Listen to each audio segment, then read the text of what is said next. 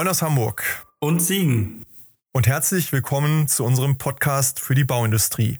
Zukunft bauen. Dem Zukunftspodcast für alle, die sich für die Zukunft von Bauen und Leben interessieren. Wir sind Martin und Christian. Und wir werfen in diesem Podcast einen Blick auf die Zukunftsentwicklungen von Branche, Technologie und Lebenswelt. Es wird dabei um die Veränderung der Baubranche gehen und darum, was dies für uns und für die Unternehmen der Branche bedeutet. Heute freuen Martin und ich uns über eine ganz besondere Situation und Konstellation. Wir haben heute die drei Gesellschafterinnen der Schüsslerplan GmbH zu Gast, eines der führenden Planungsbüros der Branche, die sowohl in der Geschäftsführung als auch in der Gesellschafterrolle mit uns heute darüber sprechen wollen, was das Leben und Arbeiten bei Schüsslerplan ausmacht, wie ihr Blick auf die Technologien und die Entwicklung der Zukunft ist und wie sich die Branche und die Themen der Branche heute und morgen im Wandel befinden und wohin der Weg in die Zukunft geht. Alle drei verkörpern nicht nur hochqualifizierte junge Menschen, die sich aufgemacht haben, Verantwortung zu übernehmen und die Zukunft zu gestalten, ein Unternehmen zu übernehmen und in die Zukunft zu führen, sondern sie sind natürlich auch diejenigen, die über die nächsten Jahre prägend sein werden und damit stellvertretend für viele andere stehen, die heute in Verantwortung in der Wirtschaft eintreten und Verantwortung dafür übernehmen werden, wie wir Zukunft bauen. Herzlich willkommen. Wir freuen uns, dass ihr heute da seid. Christina, Nina, Paula. Hallo Martin. Los geht's. Hallo. Hallo. Hallo auch von mir. Danke, dass Hallo wir da sein dürfen. Hallo auch von meiner Seite. Sehr schön. Starten wir heute rein. Große Runde, fünf Personen vor dem Mikrofon und heute bei uns zu Gast ja die kommenden und die seienden jungen äh, Köpfe von Schüsslerplan. Erzählt doch mal, Wer seid ihr? Was macht ihr genau bei Schüsslerplan? Und wie seid ihr eigentlich zu Schüsslerplan jetzt gekommen, zu dem, was ihr heute macht? Christina. Ja, danke. Also Schüsslerplan, so wie wir es heute kennen, ist ein inhabergeführtes, unabhängiges Ingenieurunternehmen, äh, das in der dritten Generation geleitet wird. Und äh, das ist für uns etwas ganz Besonderes, wenn man das mal so sagen darf. Ähm, denn das Unternehmen selbst wurde im Jahr 1958 von meinem Großvater Willi Schüssler gegründet. Und äh, was als Ein-Mann-Büro gestartet ist, äh, ist heute weitaus mehr geworden. Wir sind inzwischen über 1000 Leute, die für Schüsslerplan tätig sind an insgesamt 20 Standorten hier in äh, Deutschland. Und ähm, ich finde, ich finde es halt ganz toll, dass wir äh, das geschafft haben, halt so natürlich und gesund halt zu wachsen. Wir sind äh, von Düsseldorf aus über ähm, die äh, Übernahme der Generalplanung Citytrasse in Offenbach äh, nach Frankfurt gegangen. Ähm, die Gesellschaft wurde halt von Bernd Wagenbach damals äh, von Grund, dem Grunde nach aufgebaut. Also äh, quasi äh, da der wurde der Startpunkt halt für den für den ganzen Süden Deutschlands gelegt. Ja, und mit der Wende ging es dann nach Berlin und äh, die Verkehrsprojekte Deutsche Einheit waren dann natürlich auch für uns der Motor und das ist halt die, die Grundlage zu dem, wie wir heute sind, wie wir heute strukturiert sind. Äh, das heißt zwölf Ingenieurgesellschaften unter dem Dach der Holding. Äh, ein spannendes Projekt für uns. Ja, und äh, wie bin ich da reingerutscht? Ähm, klar, familiärer Sicht, aber ähm, nach langem Überlegen fand ich das äh, Studium des Bauingenieurwesens dann doch äh, das Richtige für mich. Ich habe einen sehr mathematisch-naturwissenschaftlichen Background äh, schon immer gehabt und äh, bin dann nach, äh, an die RWTH Aachen gegangen, habe da konstruktiven Ingenieurbau, also äh, vertieft Bauingenieurwesen insgesamt studiert und ähm, habe das dann auch äh, zum Glück erfolgreich und mit Spaß abgeschlossen. Das war äh, mir ganz wichtig.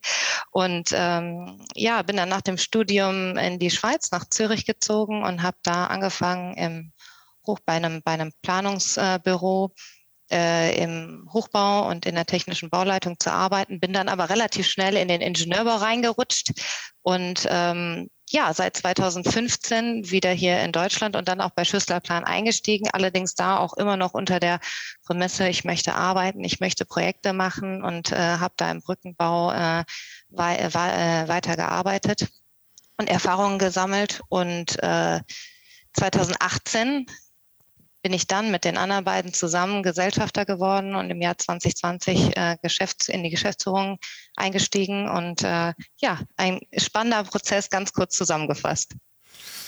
Also schon das ein, ein ganz spannender Weg. Jetzt äh, werfe ich mal den Ball zur Nina rüber. Äh, der Name Wagenbach ist eben schon bei der Paula gefallen. Nina, erzähl du uns doch mal jetzt nicht nochmal, wie Schüsslerplan entstanden ist, sondern wie du jetzt deinen Weg zu Schüsslerplan gefunden hast. Ja, gerne. Besten Dank. Ich entschuldige mich im Vorhinein für meine erkältete Stimme. Ich hoffe, ich halte durch. Ähm, ja, auch mein Weg hat sich witzigerweise erstmal in die Schweiz verschlagen. Mein Herz hat allerdings schon von Anfang an für Tunnel und Infrastruktur geschlagen. Deswegen auch äh, hatte ich mich damals auch für die Schweiz entschieden, weil dort der Gotthard-Basistunnel noch gebaut wurde und da wollte ich natürlich unbedingt Teil davon sein. Und ähm, bin dann aber relativ schnell in, nach Schweden gegangen, auch in große Infrastrukturprojekte.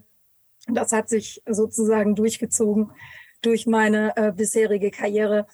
Und auch jetzt, äh, wie ich dann mit Christina gemeinsam äh, 2018 die, ähm, in, die, in die Gesellschafterrolle eingestiegen bin und jetzt in die Geschäftsführung, kümmere ich mich auch jetzt im Wesentlichen um die Infrastrukturprojekte und Ingenieurbau was mir da natürlich besonders nahe liegt, äh, Nina, es hat dich nach Hamburg verschlagen. Es hat mich nach Hamburg verschlagen, ja, denn auch äh, insbesondere dort sind auch im Moment sehr interessante Projekte zu bearbeiten. Und das war ein Mitgrund, warum ich dann auch nach Hamburg gegangen Also Hamburg ja bekannt für seine Tunnel, aber ich hoffe nicht, um dem Hamburger Wetter zu entfliehen, dann in der Unterwelt, oder? nee, das stimmt. Eigentlich im Moment ist es sogar richtig schön, schon seit Wochen. Genau. Genau, absolut. Das musste jetzt mal gesagt werden, Entschuldigung. Aber es ist für uns Hamburger immer wichtig, das mal als äh, Punkt zu setzen. Und äh, ja, Paula, wie, wie, ist, wie ist denn dein Weg? Auch da die familiäre äh, Verbindung. Ähm, was ist dann passiert? Ja, genau. Also ich habe ja dann schon von Kind auf eigentlich mitbekommen, wie mein Vater dann in Frankfurt den, den Standort aufgebaut hat und fand das schon immer ziemlich spannend und habe mich dann auch für ein Bauingenieurstudium entschieden, auch in die konstruktive Richtung wie Christina und Nina, weil ich das einfach mit am spannendsten fand und mir die Fächer relativ gut liegen. Habe das Ganze dann Anfang diesen Jahres abgeschlossen und ähm, bin jetzt erst nochmal dabei, ein bisschen praktische Erfahrungen in der Ausführung zu sammeln und werde aber dann auch in den nächsten Jahren in die Firma zurückkehren und dann dort meine Rolle finden. Also zeitversetzt ganz ähnliche Wege oder Werdegänge, wie sich das genau. anhört. Und man kann sagen, von den drei Vätern äh, jetzt in die nächste Generation praktisch schrittweise für das Unternehmen. Ja, also das ähm, hat sich über mehrere Jahre entwickelt. Wir haben uns alle ja unabhängig voneinander. Wir kannten uns ehrlich gesagt auch vorher noch gar nicht so richtig und haben uns unabhängig voneinander für den Weg entschieden. Und unsere Väter haben uns den Weg dann vorbereitet und jetzt gehen wir den Weg gemeinsam. Ähm, momentan noch als Sechser-Team mit unseren Vätern zusammen, aber so langsam entwickelt sich das dann zu einem Weg von uns dreien. Christian, das Schöne ist, wenn man als Eltern sagt, zu den Kindern lernen was Vernünftiges und man ist vom Bau, dann dürfen die sogar das Gleiche machen wie man selber. Absolut. ja, absolut. Man, man, muss nicht sagen, mach nicht den gleichen Fehler, sondern mach du was Vernünftiges. Ja, also, also ich spreche da ja aus eigener Erfahrung und das ist tatsächlich so. Also ich weiß noch genau, ich glaube, es war das zweite, dritte Semester, hat, ich glaube, unser Wasserbauprof mal gefragt, wie viele von euch haben eine familiäre Bauprägung, also dass irgendwie Vater, Mutter irgendwie im Bauwesen sind und da gingen extrem viele Hände hoch. Und das ist, äh, glaube ich, im Vergleich zu vielen anderen Studiengängen nochmal irgendwie prägender. Also vielleicht liegt es auch daran, ich sehe es an meinem Sohn, der kriegt ja auch von jedem Zweiten, der vorbeikommt, einen Bagger geschenkt oder sowas in die Richtung. Irgendwie, vielleicht auch was, weil es ein Beruf ist, wo man viel anfassen kann, viel sehen kann. Wenn es dein Vater oder deine Mutter Jurist ist, weiß nicht, ob du das Kind so greifen kannst, aber es ist tatsächlich irgendwie so, eine prägende Geschichte innerhalb der Familien. Also das hat man ja wirklich ganz, ganz oft, dass das. Ja, das schon, wir haben ja auch die Baustellen unserer Väter früher gesehen. Also das ja. ist ja ganz klar, dass das geprägt hat. Was ich aber auch noch mal sagen wollte, ähm, das Bauen ist das einige, was geprägt wird. Aber was mir irgendwie, was ich, was ich schön finde, wo ich mich auch mal bedanken möchte, ist, dass wir mal als Planungsbüro auch mal in so einen Podcast eingeladen werden. Das ist ja, wenn man von der Baubranche spricht, spricht man schnell von den Baufirmen, von den Auftraggebern. Vielleicht kommen Architekten auch schon mal vor. Aber Planungsbüros sind doch eher selten in der Öffentlichkeit. Und, Und äh, ich glaube, wir haben da eigentlich eine sehr wichtige Position auch, mhm. sage ich mal, in der Vorbereitung des Ganzen, was dann wirklich gebaut werden kann. Und ähm, da ich, möchte ich natürlich den Studenten und so weiter auch nochmal den Hinweis geben. Jetzt, jetzt muss ja. man sagen, bevor wir da noch tiefer einsteigen, was wir natürlich nachher tun werden, das ist, glaube ich, ihr ja auch wirklich ein ganz bemerkenswertes Unternehmen habt und dann noch eben in diesem Planungsthema tätig seid, das sicherlich für die Zukunft der Branche auch ein, ein ganz spannendes sein wird. Darüber werden wir nachher noch miteinander reden. Was mich noch interessiert jetzt auch, Christina, du hast vorhin gesagt, vom, vom Ein-Mann-Unternehmen, so hat es mal gestartet, jetzt im Grunde in Zukunft zum Drei-Frau-Unternehmen, kann man sagen, mit den vielen hundert oder tausend Mitarbeitern, die dazugehören, geworden.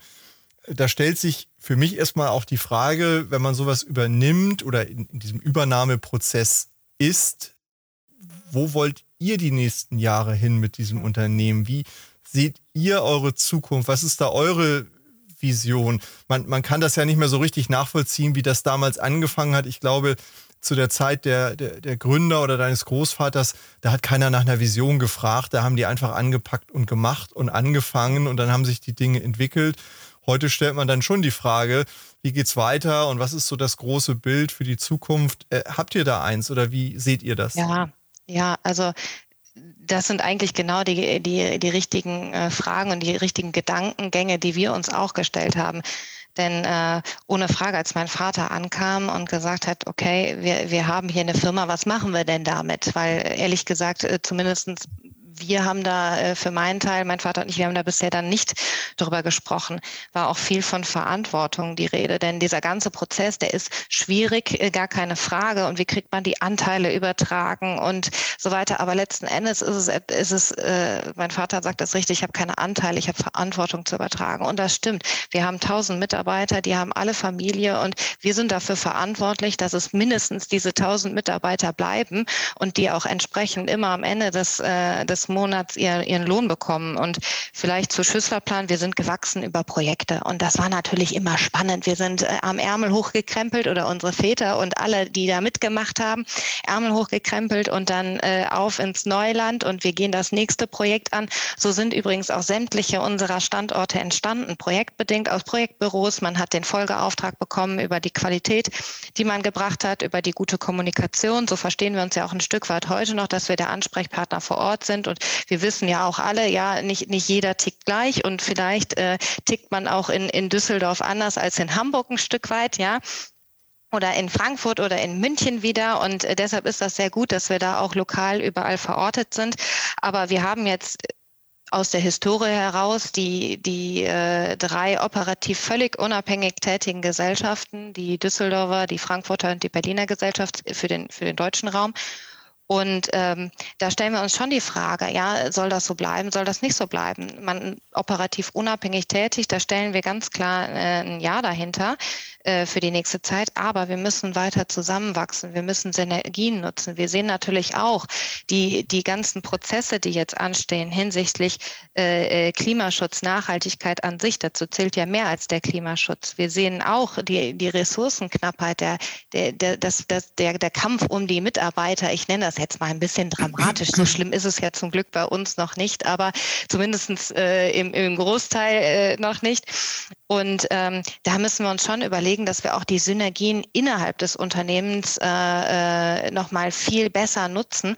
Und das ist auch ein Stück weit unsere Aufgabe und unsere Geschichte, weil wir das auch besser vertreten können. Wir kommen nicht aus dem, ich habe Frankfurt aufgebaut, ich habe Düsseldorf aufgebaut oder äh, im weitesten Sinn Berlin oder irgendeinen anderen Standort. Wir kommen direkt wir, wir, wir haben jetzt nur mal diese, diese tausend Mann und Frauen, äh, die, die haben wir halt unter irgendwie, wie, wie bei uns, mit uns, unter uns, wie man das auch immer sehen möchte. Wir verstehen uns ja immer als Team.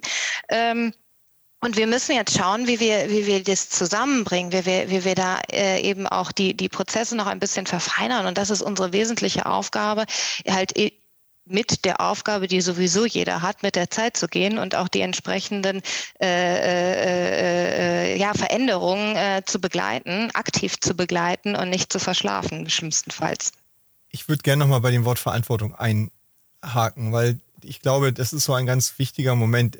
Eltern wollen natürlich dann auch so ein Unternehmen und diese Verantwortung in gute Hände übergeben. Und ich glaube schon, dass diese Frage im Raum schwebt, was habt ihr denn mit dem Unternehmen vor, mit, mit unserem Baby, wenn man so will? Wie, wie wollt ihr das weiterführen? Ich glaube, die Frage muss man als Unternehmer immer auch beantworten. Und ich glaube, es ist richtig. Natürlich gibt es viele juristische und wirtschaftliche Fragen, die sich daraus ergeben, wenn man sowas überträgt. Das soll vielleicht auch heute nicht so im, im Fokus sein, aber der Kern für die Zukunft ist immer die unternehmerische Frage. Ne? Was, was haben die drei jetzt vor, dass ich daran glaube, dass das auch eine Zukunft haben wird und gut weitergehen wird? Ja, jetzt kennen die Väter euch natürlich sehr gut äh, über die ganzen äh, Lebensjahre hinweg. Also man hat so, wie viel auch immer, 25, 30 Jahre Bewerbungsgespräch hinter sich im Grunde genommen und bekommt dann diese Verantwortung. Aber natürlich gibt es die Frage, was macht ihr jetzt damit? Äh, äh, Paula, Nina, wie war das bei, bei euch in euren Fällen mit euren Vätern? Haben die einfach mal gefragt, was macht ihr denn jetzt, wenn ihr da am Ruder sitzt? Oder was wollt ihr denn dann mal machen? Gefragt oder gesagt, ist die Frage. Ne? Also ich weiß nicht, ob du viel ge gefragt wurdest, wie wir das machen wollen. Wir haben natürlich auch viel von unseren Vätern gelernt. Und ich glaube, auf diese fachlichen Themen kommen wir später auch nochmal, was, ja, ja. was wir sehen, wo sich die Firma vielleicht auch hin entwickelt, was so Schwerpunkte auch des Marktes sind. Aber ein Punkt war von Anfang an klar, und da sind alle drei Väter auch sich hundertprozentig einig, dass bei uns eigentlich der, diese, der Mensch im Mittelpunkt steht. Also wir sind ein, ein, wir sind kein Konzern, wir sind ein, immer noch ein mittelständisches Unternehmen. Wir haben den Schwerpunkt auf der Innovationskraft und auf der Eigenständigkeit unserer Mitarbeiter. Nur dadurch sind wir überhaupt so gewachsen. Und das war also auf jeden Fall auch in, der, in den Gesprächen mit, mit meinem Vater auch immer für ihn ein wesentliches Thema, dass das so bleibt und dass wir auch irgendwo erkennen und das auch unterstützen, dass ähm, bei aller Standardisierung, die in Zukunft mit Digitalisierung und den ganzen Formalismen, sage ich mal, auch äh, unumwindbar sind. Da können wir sicherlich auch gleich nochmal diskutieren, ja. wie man da äh, offenen Auges sozusagen reingeht. Aber dass einfach der Mensch im Mittelpunkt steht und wir müssen flexibel bleiben und wir müssen effizient bleiben und ähm, miteinander sprechen. Ich glaube, das ist ein ganz wichtiger Schwerpunkt, den äh, Schüsslerplan auch ausmacht. Martin, ich würde jetzt gerne nochmal dich und Paula beide ansprechen, weil ähm, Paula steht ja heute in unserer Runde vielleicht noch am meisten auch für diese noch jüngere Generation, die danach kommt, der man ja immer nachsagt, sie möchte keine Verantwortung mehr übernehmen. Und Martin, ich weiß, du hast ja in deiner Lehrtätigkeit und ich kenne das auch aus der Hochschule eben auch mit dieser Generation zu tun, die man so allgemein gerne in eine Schublade legt und sagt, die jungen Leute wollen nicht mehr diese Verantwortung. Und hier haben wir jetzt ja drei junge Menschen, die gesagt haben, ja, ich will diese Verantwortung. Aber ich würde da jetzt gern äh, dich und auch Paula nochmal fragen, wie, wie seht ihr das im Moment? Mhm. Vielleicht, Martin, startest du mal mit der Hochschule und dann kommen wir mal ja. auf die Paula, äh, wie es also, bei ihr konkret ist.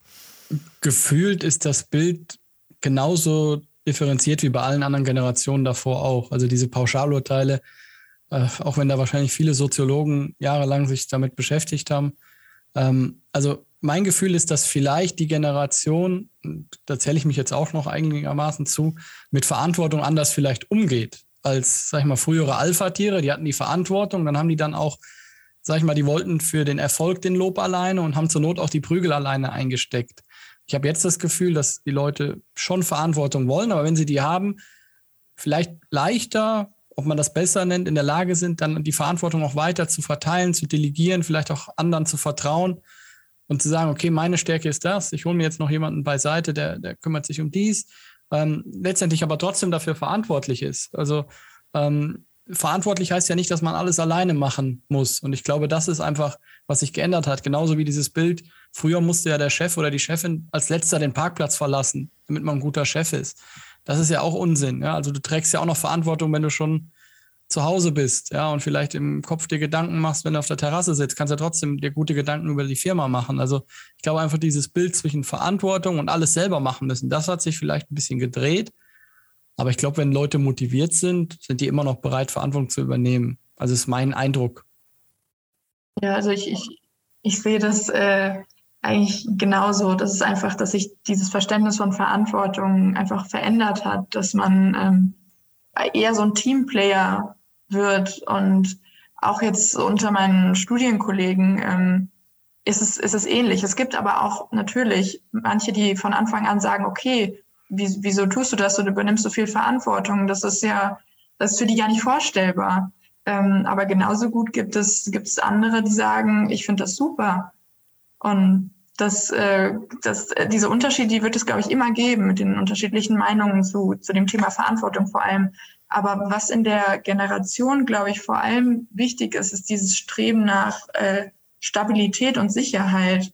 Das ist einfach, äh, sie wollen, sie wollen einfach wissen, okay, ich, ich habe hier meinen Standort, ich, ich komme hier klar, mir kann erstmal nichts passieren. Und das finde ich, ist vor allem aufgefallen in den letzten Jahren. Und ich habe gesehen, Christina, wolltest noch was dazu ergänzen?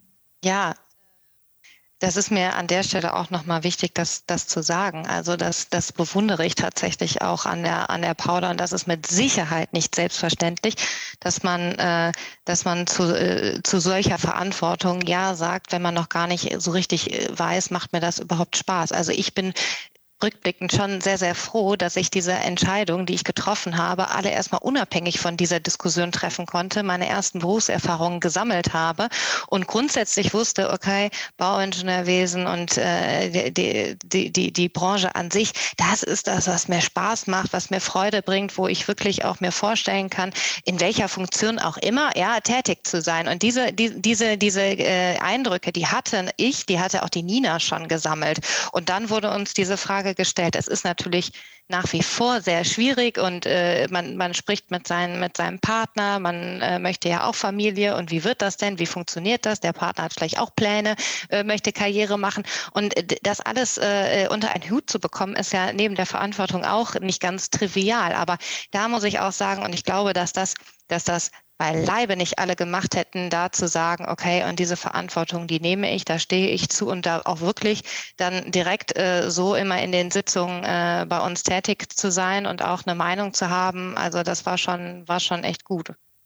Ich, ich würde vielleicht noch ergänzen wollen, weil du gefragt hast mit der Hochschule. Ich glaube halt auch, hm, sag ich mal, das Bild von Bauingenieur und Bau, Bauingenieurstudentinnen und Studenten ist wahrscheinlich auch nicht repräsentativ für die gesamte Gesellschaftsgruppe, weil es jetzt wahrscheinlich, so ein Bauingenieurstudium ist jetzt auch nicht unbedingt der Weg des geringsten Widerstandes. Also kannst du dir auch andere ähm, Studienrichtungen vielleicht aussuchen, ohne dass ich jetzt irgendwelche nenne, weil ich dann irgendwem auf die Füße trete. Aber wahrscheinlich ist das keine repräsentative Gruppe.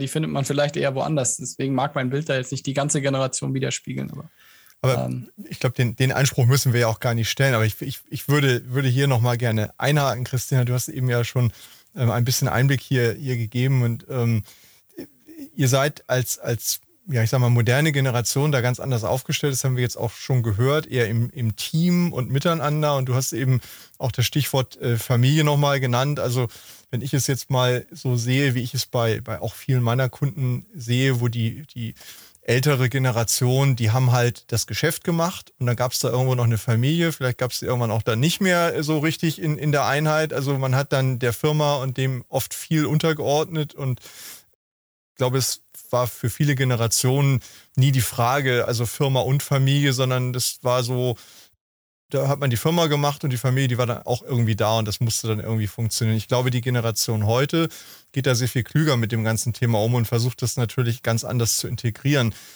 Wenn ich das fragen darf, wie, wie, wie macht ihr das konkret? Du hast das ja eben selber angesprochen. Wie kriegt man das unter einen Hut so? Ihr seid da ja auch äh, eigentlich repräsent, doch ein bisschen, finde ich, Martin, repräsentativ für diese Generation. Denn soweit ich weiß, äh, sind ja zumindest zwei von euch dreien auch Mütter und leben in Familie sozusagen und verbinden das eine mit dem anderen. Ich glaube, was wichtig ist und was uns drei auch eint, ist man, dass man ein stabiles Zuhause hat. Und das auch pflegt. Das ist, glaube ich, wichtig. Und wie Christina gesagt hat, man muss sich abstimmen. Man muss miteinander sprechen. Ist halt alles eine Frage der Organisation letzten Endes. Und äh, man muss sich jeden Tag äh, äh eine grundsätzliche Organisation haben und jeden Tag flexibel nochmal nachsteuern dürfen. Und äh, es ist natürlich auch, es macht das Ganze natürlich auch einfach, dass, dass wir ein Stück weit auch dann die restlichen Mails nochmal abends beantworten können oder sonst irgendwas. Also das ist ja jetzt nicht mehr so, so, so starr, wie es mal gewesen ist. Den, den Großteil sind wir natürlich schon, schon im Büro, aber auch ich muss die, meine zwei Kinder manchmal äh, um, um vier vom, äh, in der Woche vom Kindergarten abholen. Da komme, komme ich ja nicht drum herum und will ich auch gar nicht, ja. Und dann äh, macht man halt den Rest noch, wenn die Kinder wieder im Bett sind. Und äh, so muss man sich halt äh, da an der Stelle auch irgendwo abstimmen. Ja, und äh, man braucht, und das sage ich auch ganz offen, äh, wir, wir brauchen, brauchen die Oma ein Stück weit, die da doch den, den, den, den Part übernimmt, den, den wir beiden dann im beruflichen Alltag halt nicht mehr schaffen. Aber ich glaube schon, dass auch bei, bei den Männern die, und die ganze Akzeptanz ist eine andere geworden und ähm, äh, auch weil man sich vielleicht auch besser gegenseitig verstehen kann, weil beide die gleichen Probleme haben und beide auch gleichmäßig in äh, Beruf und Familie eingebunden sind.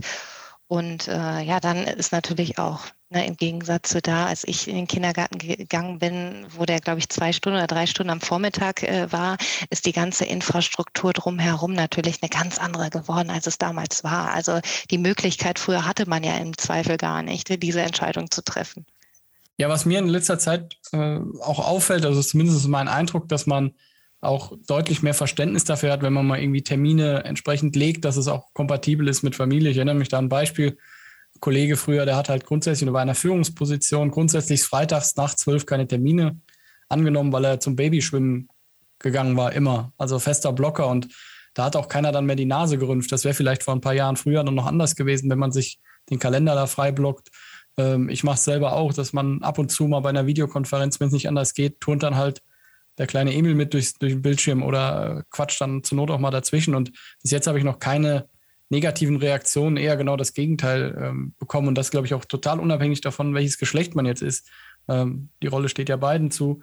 Und ich glaube einfach, dass man vielleicht selber oft mehr Angst davor hat, wie die Reaktion der äh, anderen ist, darauf, dass man jetzt irgendwie zum Beispiel mal ein Kind in der Vico rumturnen hat. Also ich glaube, ähm, dass da doch mittlerweile einigermaßen Verständnis für herrscht wir müssen uns die Termine natürlich ähm, tatsächlich im Kalender blocken. Also wir sind eben, da spreche ich jetzt einfach mal für uns drei. Also für mich gilt das auf jeden Fall eben natürlich nicht so flexibel, dass wir jederzeit die Termine unserer Kinder wahrnehmen können. Von daher blocken wir sie uns aktiv oder ich mir, wenn es mir auch wichtig ist. Und dann steht es auch ganz groß im Kalender. Aber ich glaube, das wichtige Signal ist doch, dass wir heutzutage einfach einen anderen Umgang damit haben. Es bleibt natürlich eine Herausforderung, die war es immer, die ist es heute und die wird es auch morgen bleiben, denn, denn Kinder fordern ihre Rechte, die, die haben ihre Bedürfnisse und wir Erwachsenen müssen uns darum herum organisieren und müssen es organisieren. Aber ich glaube, so wie Christina das vorhin gesagt hat, ähm, wir haben da heute eigentlich ein viel besseres Verständnis auf Augenhöhe miteinander in den Partnerschaften und organisieren es dann eben auch cleverer. Natürlich bleibt das trotzdem anspruchsvoll. Ja, aber ich glaube, das ist, das ist ja der verantwortungsvollste Job der Welt, den man haben kann, Eltern zu sein. Alles andere kommt danach und insofern darf das auch gerne ein bisschen schwierig und anspruchsvoll bleiben, finde ich. Also das ist kein Nebenjob. Ich würde vielleicht, bevor wir später in die, in die bautechnischen Themen und planerischen Themen vielleicht mal einsteigen, weil wir jetzt gerade dabei sind, jetzt haben wir eben Familie und Beruf ähm, und so weiter und so fort besprochen. Wenn ihr jetzt mit potenziellen Bewerberinnen und Bewerbern sprecht oder an Hochschulen seid, was sind denn so Argumente, die für euch wichtig sind oder wo ihr glaubt, die sind wichtig für die kommende Generation, dass man zum Beispiel bei euch bei Schüsslerplan einen guten Arbeitsplatz, äh, eine gute Arbeitsumgebung hat? Was, was sagt ihr da? Was sind wichtige Themen, um Leute zu gewinnen und vor allen Dingen, das finde ich immer fast noch wichtiger, um Leute auch zu halten? Ich glaube, da spielt rein, da spielt rein, äh, was ich eben gesagt habe. Ich glaube, was bei uns wichtig ist, ist, dass wir, ähm, dass der Mensch wirklich im Mittelpunkt steht und dass wir relativ flexibel auch auf Themen reagieren können. Also wir haben keine großen Antragsformulare oder riesen Entscheidungswege nochmal zu treffen. Und wenn wirklich spezielle Themen bei den Mitarbeitern vorliegen, dann, dann kann man alles regeln.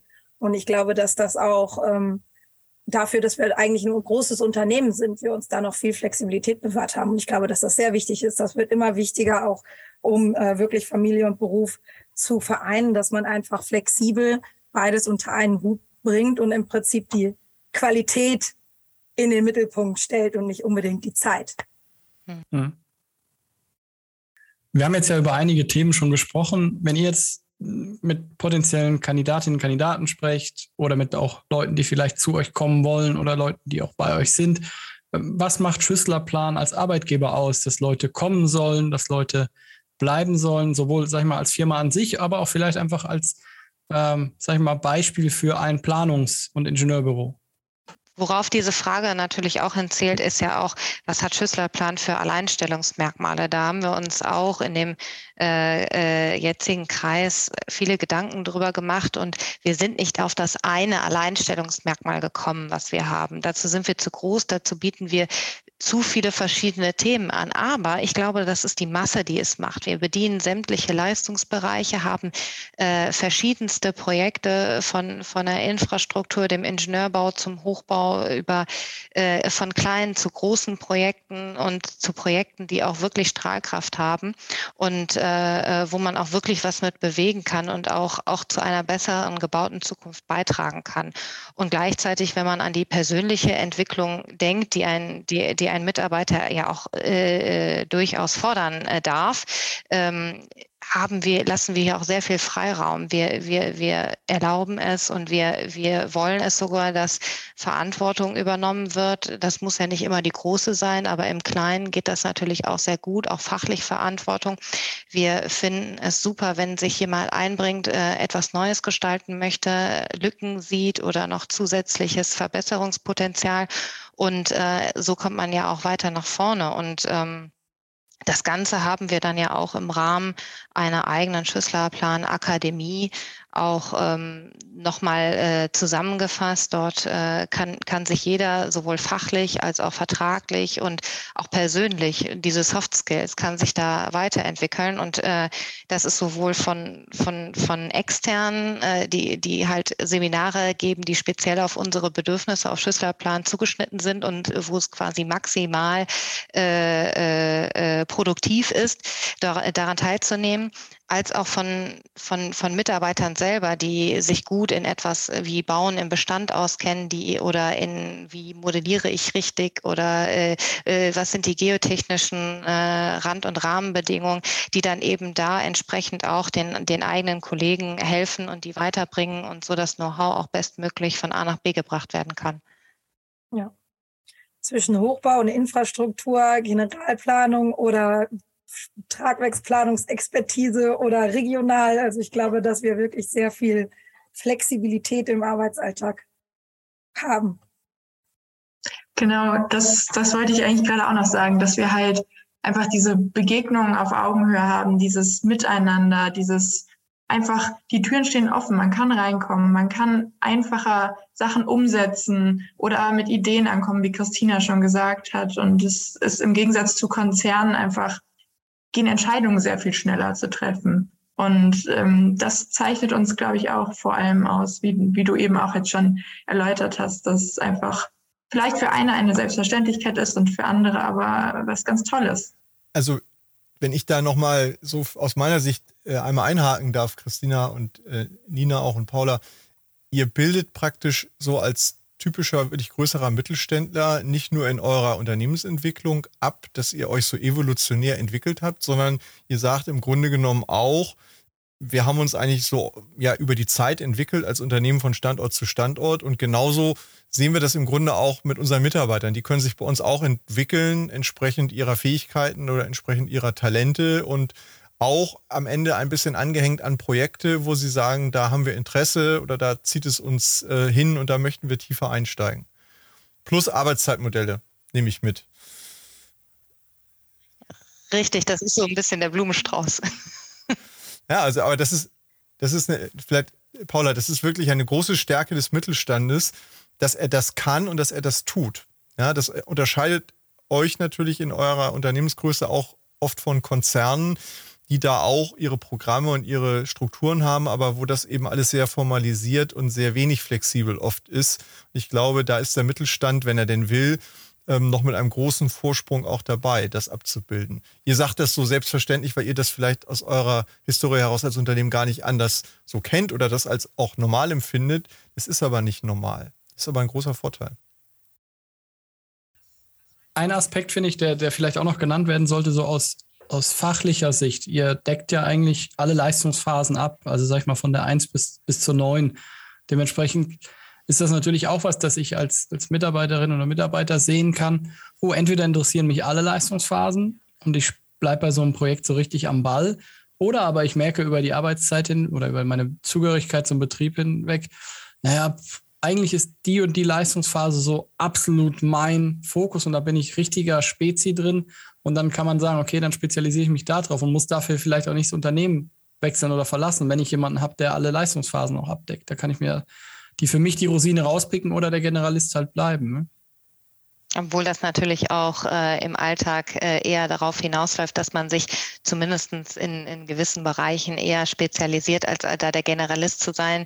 In der Generalplanung ist das natürlich auch sehr gut, der Generalist zu sein und alles irgendwie ein Stück weit zu überblicken.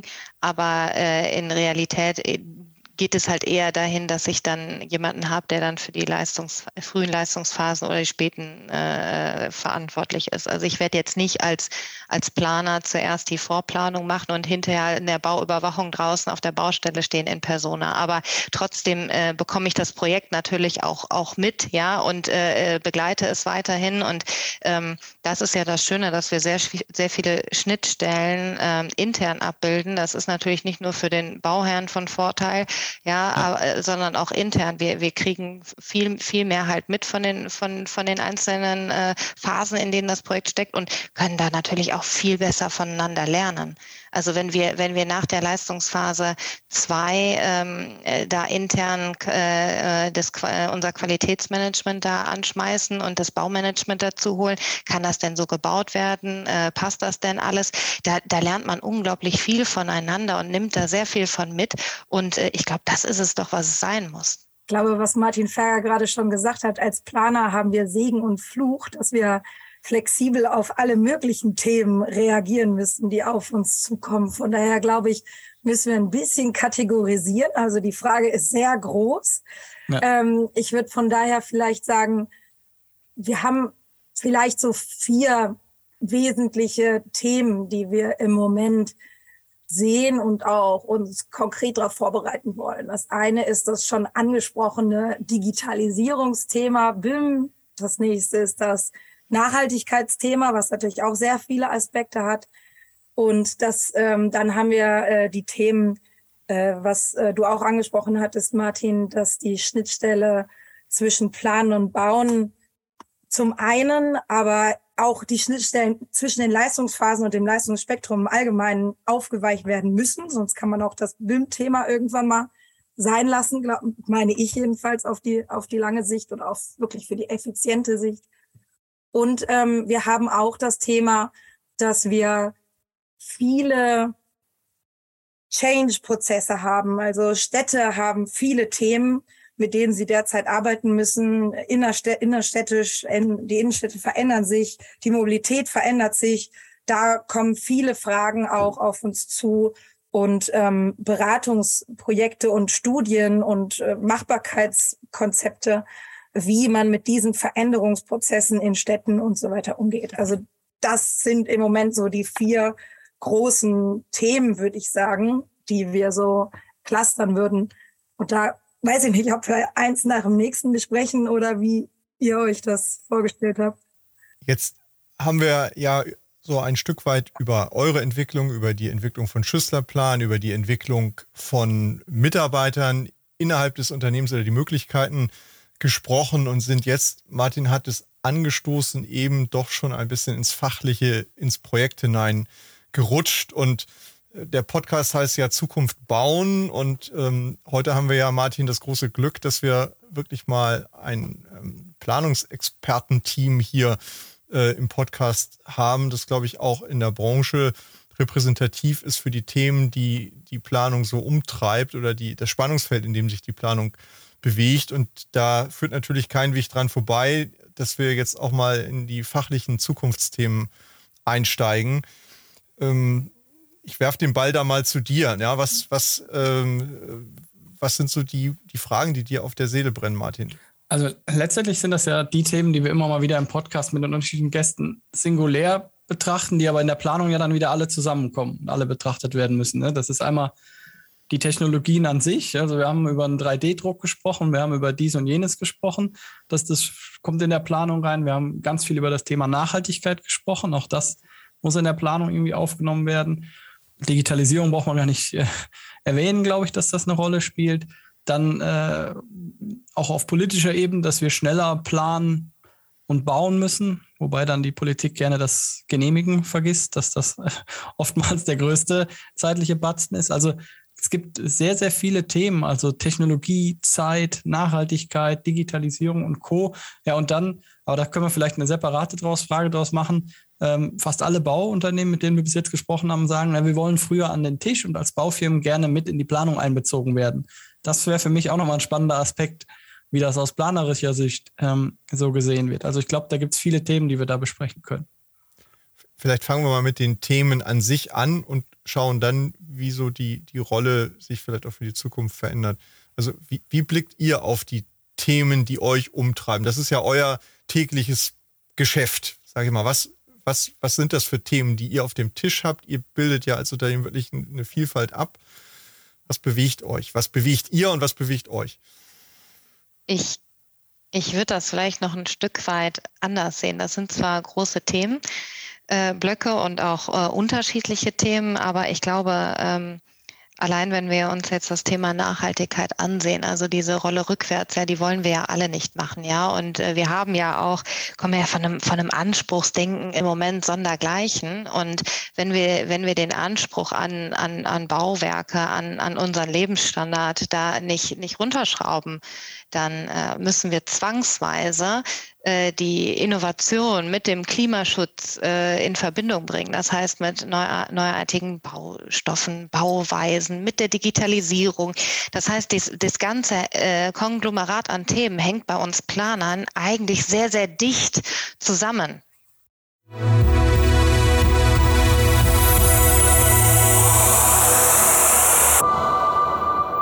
Dieser Stelle ein kurzer Hinweis in eigener Sache für diejenigen unter unseren Zuhörern, die sich gerade in ihrem eigenen Unternehmen mit relevanten Zukunftsfragen befassen und die deren Ausgestaltung und die Umsetzung von Lösungen beschleunigt und ergebnisorientiert für den Erfolg vorantreiben wollen. Sprechen Sie gern Martin Ferger für Themen zu Lean, BIM, Digitalisierung und Prozessoptimierung über www.ferger-consulting.de und mich, Christian Haag, zu strategischer Transformation, Strategie, Führung und Sparring für Top-Entscheider über www.christianhaag.de an. Im Rahmen dieses Podcasts, aber auch darüber hinaus, tragen wir gern als Speaker in Präsenz oder online zur Inspiration Ihres Publikums im Rahmen Ihrer Veranstaltungen bei. So oder so freuen wir uns auf und überregen Austausch mit Ihnen und euch. Nehmen Sie, nehmt einfach Kontakt zu uns auf.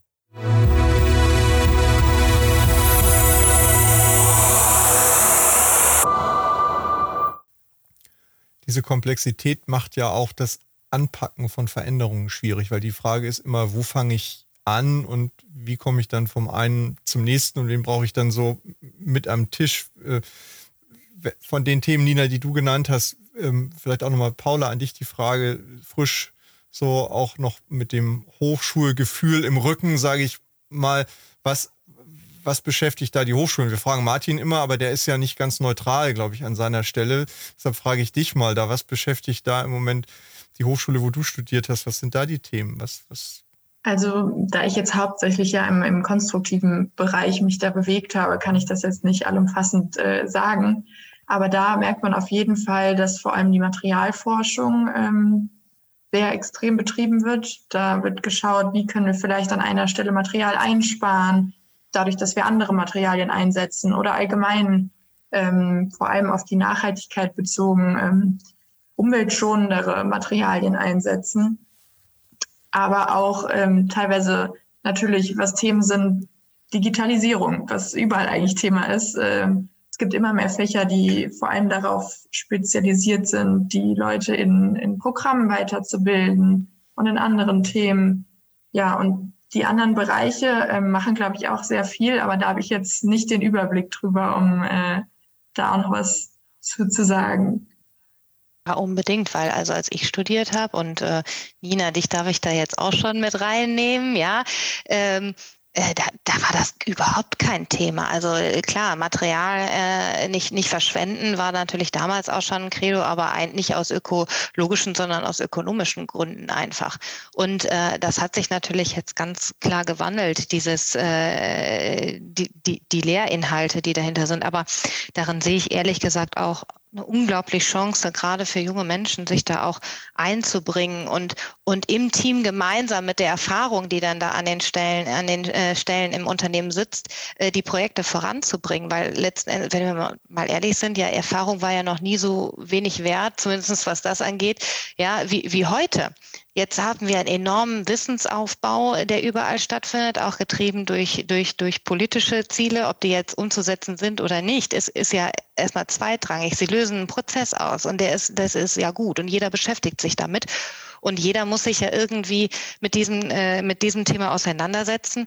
Und ähm, da haben junge Leute einen unglaublichen Vorteil, weil die direkt äh, von der Hochschule kommen, das Know-how mitbringen oder zumindest ein Stück weit da auch äh, schon, schon mit vertraut sind, welche Themen es überhaupt gibt.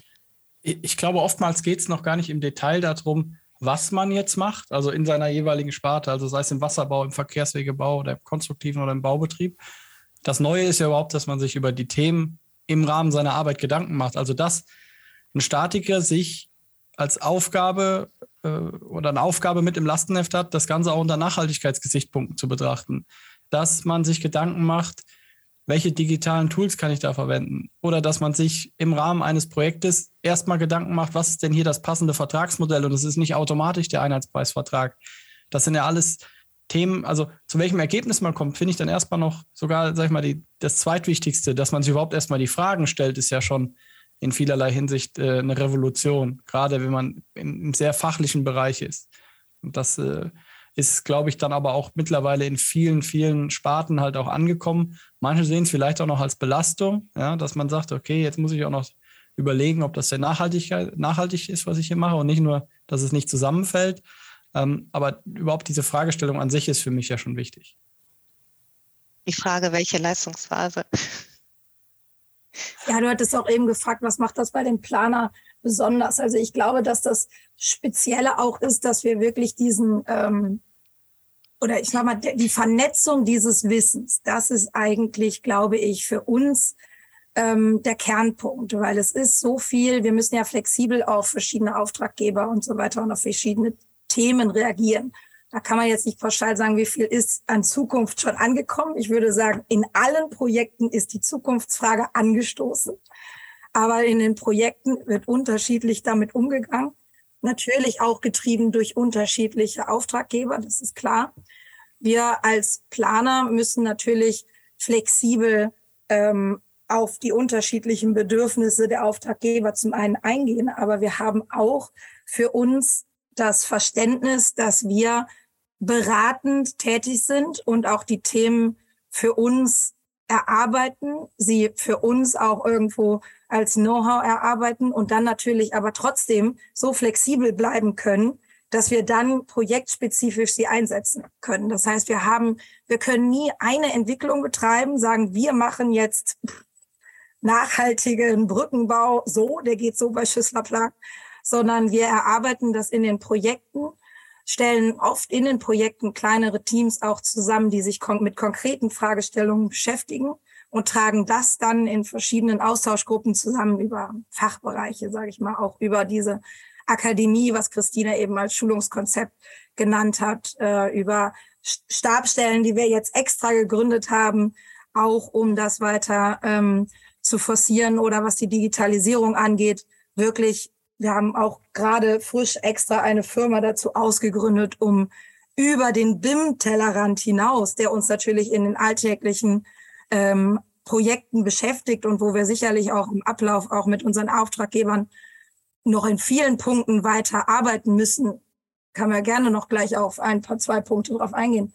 Aber wo es schon weitergeht, wo wir uns die Frage stellen, was kommt denn danach?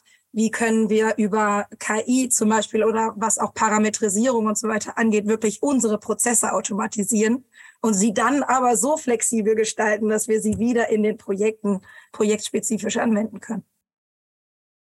Ich finde halt, dass, dass diese Themen auch einen riesengroßen, äh, eine riesengroße Chance bieten, dass ja. Jung und Ganz Alt zusammen Dinge anpacken können. Also ich würde jetzt mal so ein Beispiel aus dem Straßenbau, wenn man da jetzt nachhaltig denken will, geht es ja immer darum, welche Baustoffe kann ich einsetzen anstatt den Natursteinschotter oder wie kann ich hier zum Beispiel Boden entsprechend besser nutzen. Und da kann man jetzt, sag ich mal, dieses, äh, diesen Mindset und diese. Herangehensweise auf nachhaltige Dinge zu achten aus der jungen Generation super kombinieren mit richtig gut erfahrenen Geologen oder, Leu oder Bauingenieuren, die sich mit dem Umgang mit Boden, äh, mit wann ist ein Boden standfest, wie muss ich den vielleicht bearbeiten oder nicht, das kann man so toll kombinieren. Also diese fachliche Expertise und Erfahrung mit einer anderen Herangehensweise, dass man, glaube ich, diese Teams auch so zusammensetzen sollte. Das, das finde ich immer ganz spannend, egal ob jetzt in der Planung oder in der Ausführung. Das sehe ich auch so. Und da werden wir immer weiter in diese Rolle rein, äh, reingehen, weil diese, diese, diese Due Diligence, die auch äh, zum Beispiel die privaten Investoren immer wieder vorher machen, die wird sich nicht nur auf das Technische äh, beschränken, sondern eben auch auf die, die Nachhaltigkeitsaspekte ausgeweitet werden. Da werden wir jetzt schon zu angefragt. Und wir werden auch, ich wurde auf einer Veranstaltung von einem Projektentwickler gefragt, sag mal, Christina, habt ihr eigentlich irgendwie so eine Checkliste, wo man mal äh, ankreuzen kann oder mal gucken kann, was gibt es denn für unterschiedliche ähm, äh, äh, Herangehensweisen oder äh, Maßnahmen, die ich machen kann, um mein Bauprojekt äh, nachhaltig zu gestalten? Also äh, man, man, man merkt eine große, große, äh, ich, ich nenne es mal ein großes Interesse daran, äh, sich da auch weiterzuentwickeln und auch weiter zu denken, bis das vielleicht in der Umsetzung ankommt und in jedem Projekt ankommt. Ich glaube, da brauchen wir ein paar mehr Vorgaben und auch die, die Vorgaben, dass das Wirtschaftliche eben nicht über allem steht. Ähm, aber trotzdem es wird sich damit beschäftigt und das ist ein, eine sehr, sehr gute Entwicklung, vielleicht noch nicht in jedem, je, je, jedem Amt, was man, äh, wo, wo, man mal so reinläuft, aber die, die breite Masse, die beschäftigt sich damit und das finde ich sehr, sehr gut. Und das ist aber auch etwas, ähm, um, um diese Rolle halt auszufüllen, diese, dieser Know-how-Übertrag ist eigentlich das, das Wichtigste, was wir, was wir im Moment machen können. Und das war richtig schnell, weil dann habe ich da in, in, in Hamburg ein Holzbauprojekt und äh, wo keine Ahnung, äh, äh, was gut lief, ja. Und diese, diese oder, oder etwas auch vielleicht nicht funktioniert hat. Und diese, diese, diese Erfahrung, die muss ich ja bis nach München runter mhm. transportieren. Mhm. Oder ich habe äh, ein, ein Projekt mit, einer mit, mit, mit einem bestell, äh, speziellen Bauverfahren fahren in Düsseldorf, das muss ich in Berlin bekannt machen. So und oder ich habe ein Seminar besucht und diese diese diesen Erfahrungsschatz, den wir haben, an den unterschiedlichsten Stellen in die breite Masse zu bekommen, dass zumindest jeder beraten kann und weiß, was gibt es alles an Punkten. Das ist die Aufgabe der nächsten, ich, ich möchte schon fast sagen, Tage angesichts der Zeit, die man hat.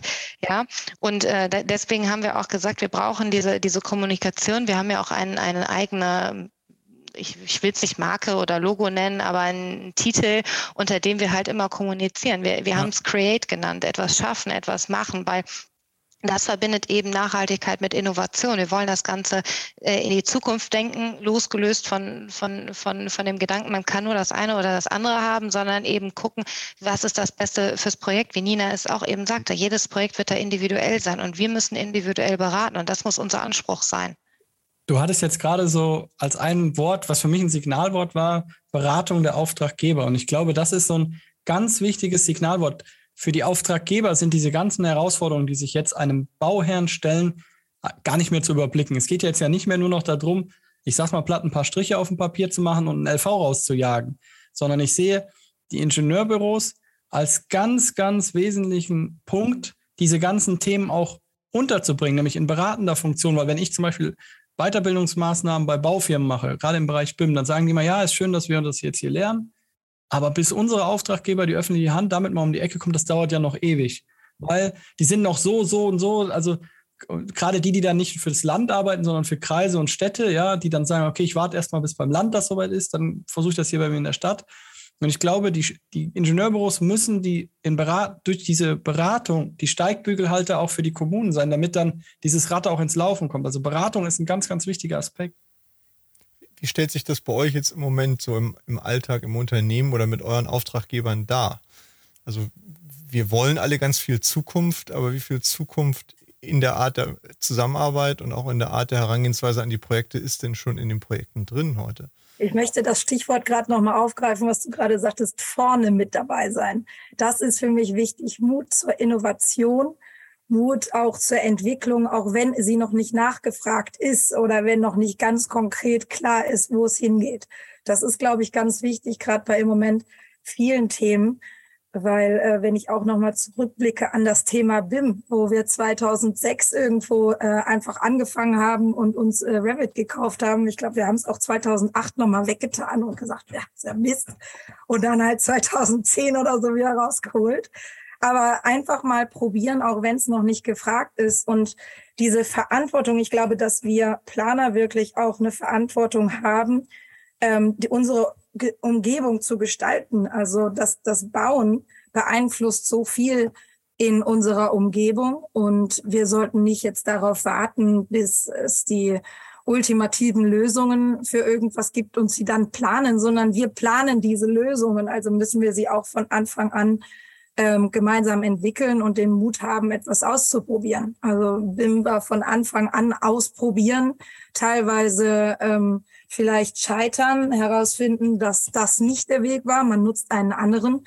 Und ich würde sagen, jetzt ist man in dem Punkt wenigstens mal angekommen, dass man alles modellieren kann, alles irgendwie technisch lösen kann. Jetzt muss man nur noch wieder das Miteinander klären und die Schnittstellen lösen und einen effizienten Ablauf finden und nicht wieder das absolute Megapaket wollen, sondern wirklich einen Detaillierungsgrad zum richtigen Zeitpunkt festlegen und solche Themen. Aber das ist ja ein kontinuierlicher Entwicklungsprozess. Und so wird das bei den Nachhaltigkeitsthemen genau gleich sein. Einfach probieren, einzige Materialien nutzen ähm, und, und sich kontinuierlich dann zusammenhangeln.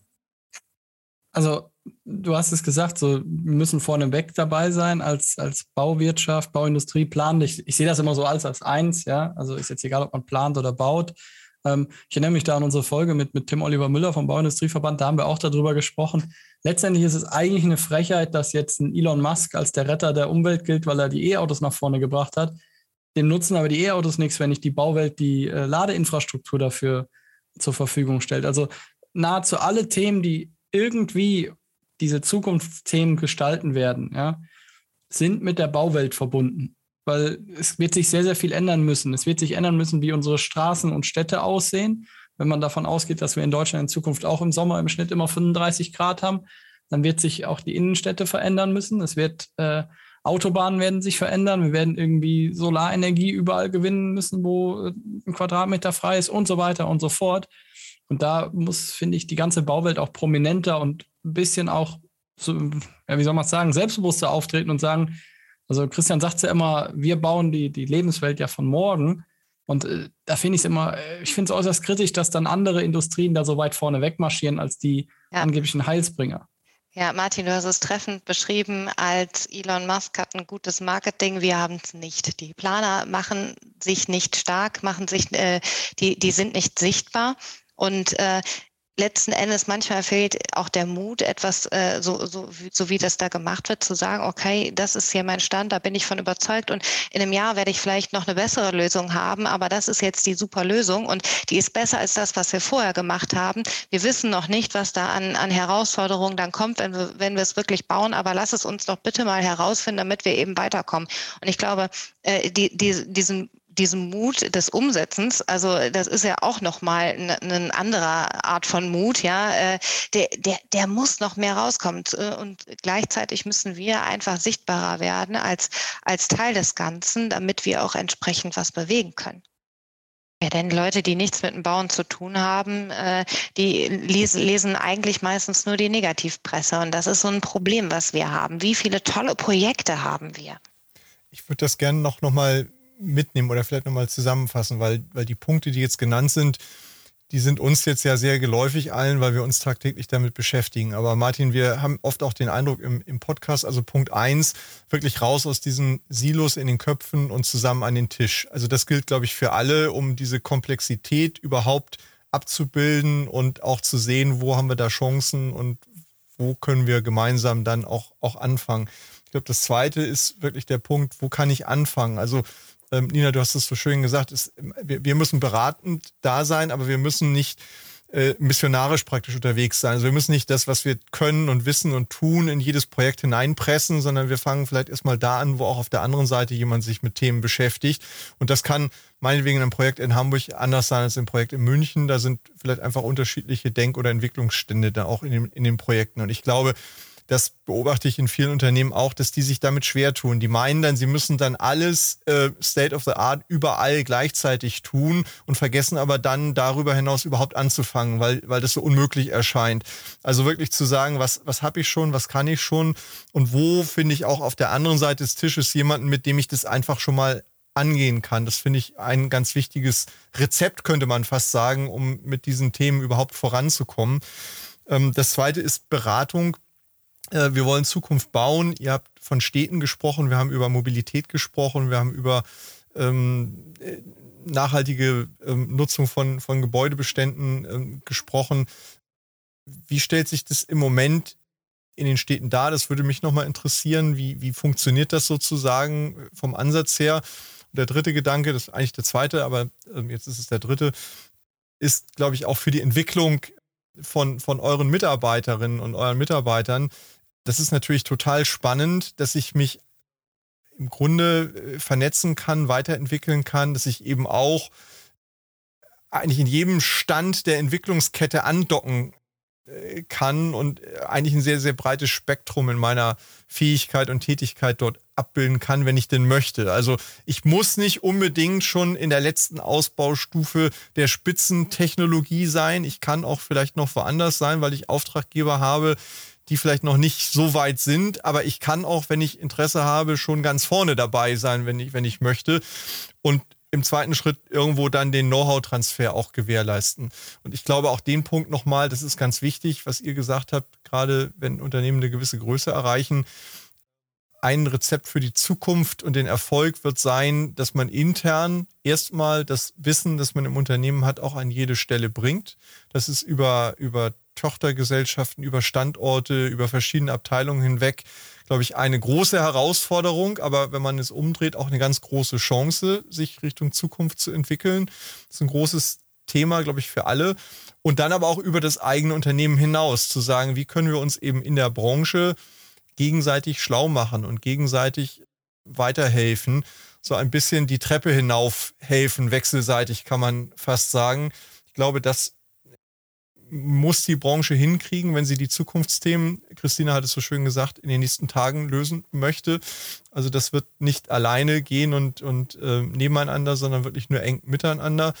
Und da sind natürlich die Planer, ich würde mal sagen, wirklich ein verbindendes Element vieler handelnder Parteien äh, am Markt. Also euch kommt da eine große, da sind wir wieder beim Thema Verantwortung zu aber darf ich dazu noch mal einen ganz kurzen Punkt sagen, weil mir die echt auch auf dem Herzen liegt.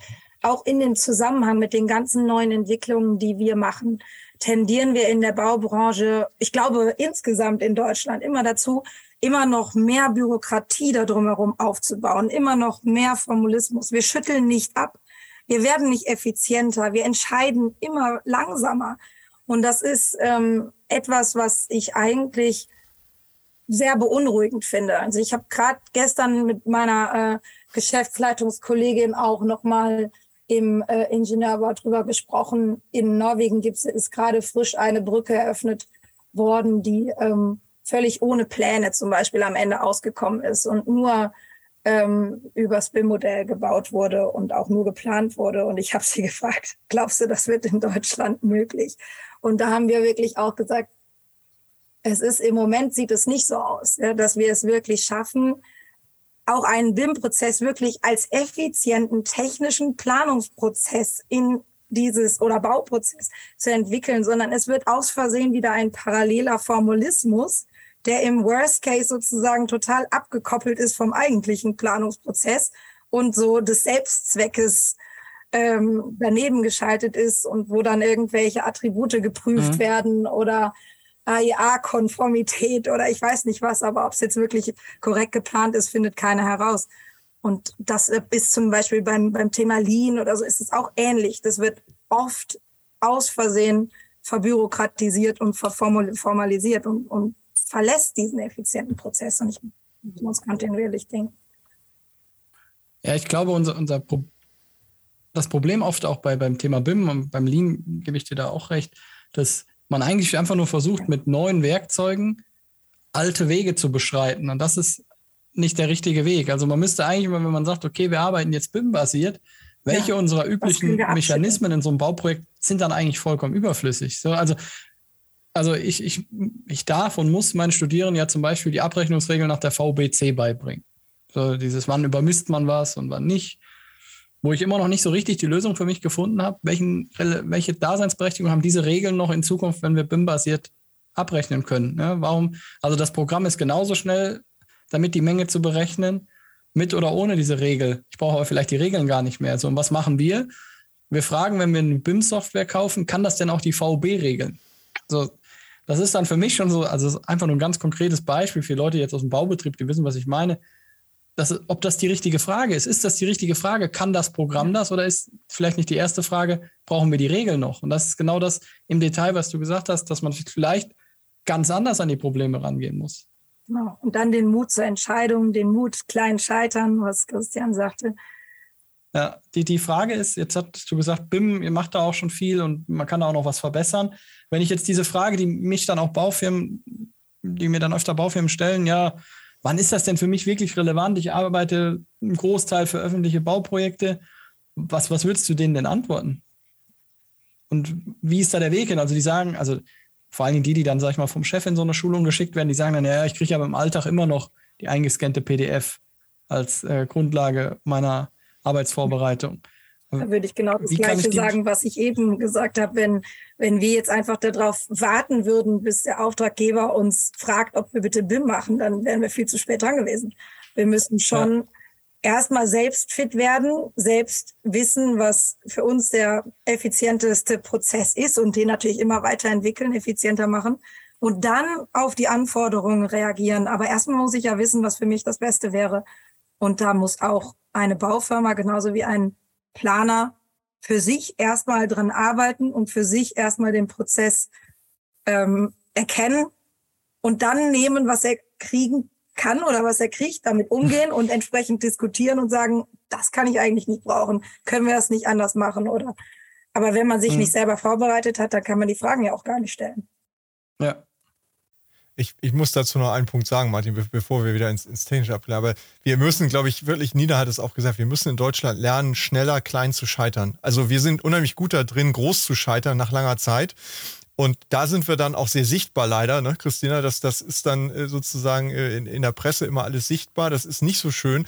Aber wir müssen wirklich schneller werden. Wir müssen kleine Dinge nehmen, innovativ sein, äh, scheitern, lernen, wie es besser geht, es neu machen. Und wenn wir dann meinen, es funktioniert ganz gut, dann machen wir es größer.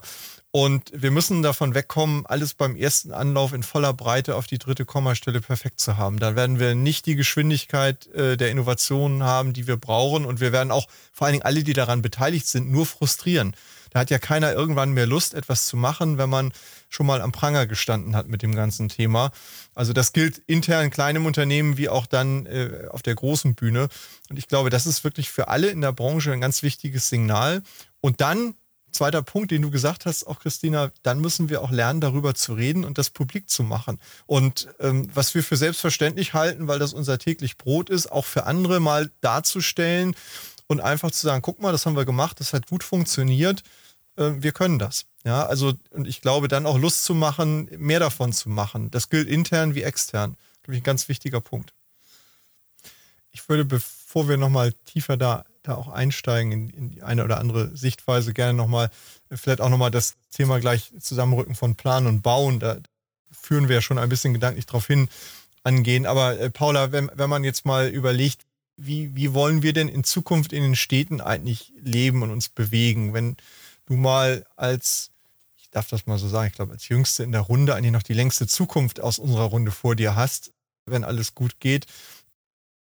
Wie stellst du dir denn das vor? Oder habt ihr das schon mal diskutiert? Wie, wie sieht so eine Stadt der Zukunft aus und, und was sind so die Themen? Und vielleicht können wir dann auch nochmal gucken, was macht zum Beispiel eine Stadt wie Hamburg in dem Thema im Moment? Was gibt es da für Projekte? Ja, also das ist wirklich ein interessantes Thema mit den Städten. Ähm, vor allem aus meiner Sicht, aus der jungen Generation, wie, wie du schon gesagt hattest, ähm, ist das Thema weit verbreitet. Es geht vor allem darum, dass, dass Städte natürlich ähm, auch immer wärmer werden. Wir müssen gucken, dass die Städte nicht, nicht überhitzen, dass wir uns in den Städten wohlen fühlen können, dass wir einfach ähm, ja, schöne, schöne Orte schaffen, die jetzt natürlich auch schon vorhanden sind, aber die auch teilweise zum Beispiel, äh, ich komme jetzt aus Frankfurt. In Frankfurt fahren echt noch viele Autos durch die Städte und ähm, es wird jetzt angefangen, einzelne Straßen schon zu sperren für Autos, die dann nur noch für Fußgänger und Radfahrer sind. Und das finde ich ist ein Schritt in die richtige Richtung, dass man den Radfahrern die Möglichkeit gibt, ähm, sicher vor allem durch Städte fahren zu können und auch viele, viele Wege bietet. Und auch für die Fußgänger ist es sehr viel angenehmer, wenn man keine Autos da rumfahren hat, sage ich jetzt mal ganz salopp. Und das muss man natürlich in der Planung dann auch berücksichtigen. Wir als Schüsslerplan sind da jetzt auch schon dabei, vor allem in Beratungsleistungen für Städte in ganz frühen Planungsphasen ähm, das Ganze anzugehen und zu beraten, wie könnte man Städte vielleicht grüner gestalten, wie könnte man Städte ruhiger gestalten und die Autos vielleicht aus den Städten rausholen und nur noch mit Bahn oder vielleicht irgendwelchen anderen Mobilitätsformen, die jetzt gerade noch gar nicht vorhanden sind, dann in die Städte fahren kann. Und das äh, wollen wir auf jeden Fall voranbringen und, und weiterbringen. Ja, das ist für uns einfach ein wichtiger Punkt.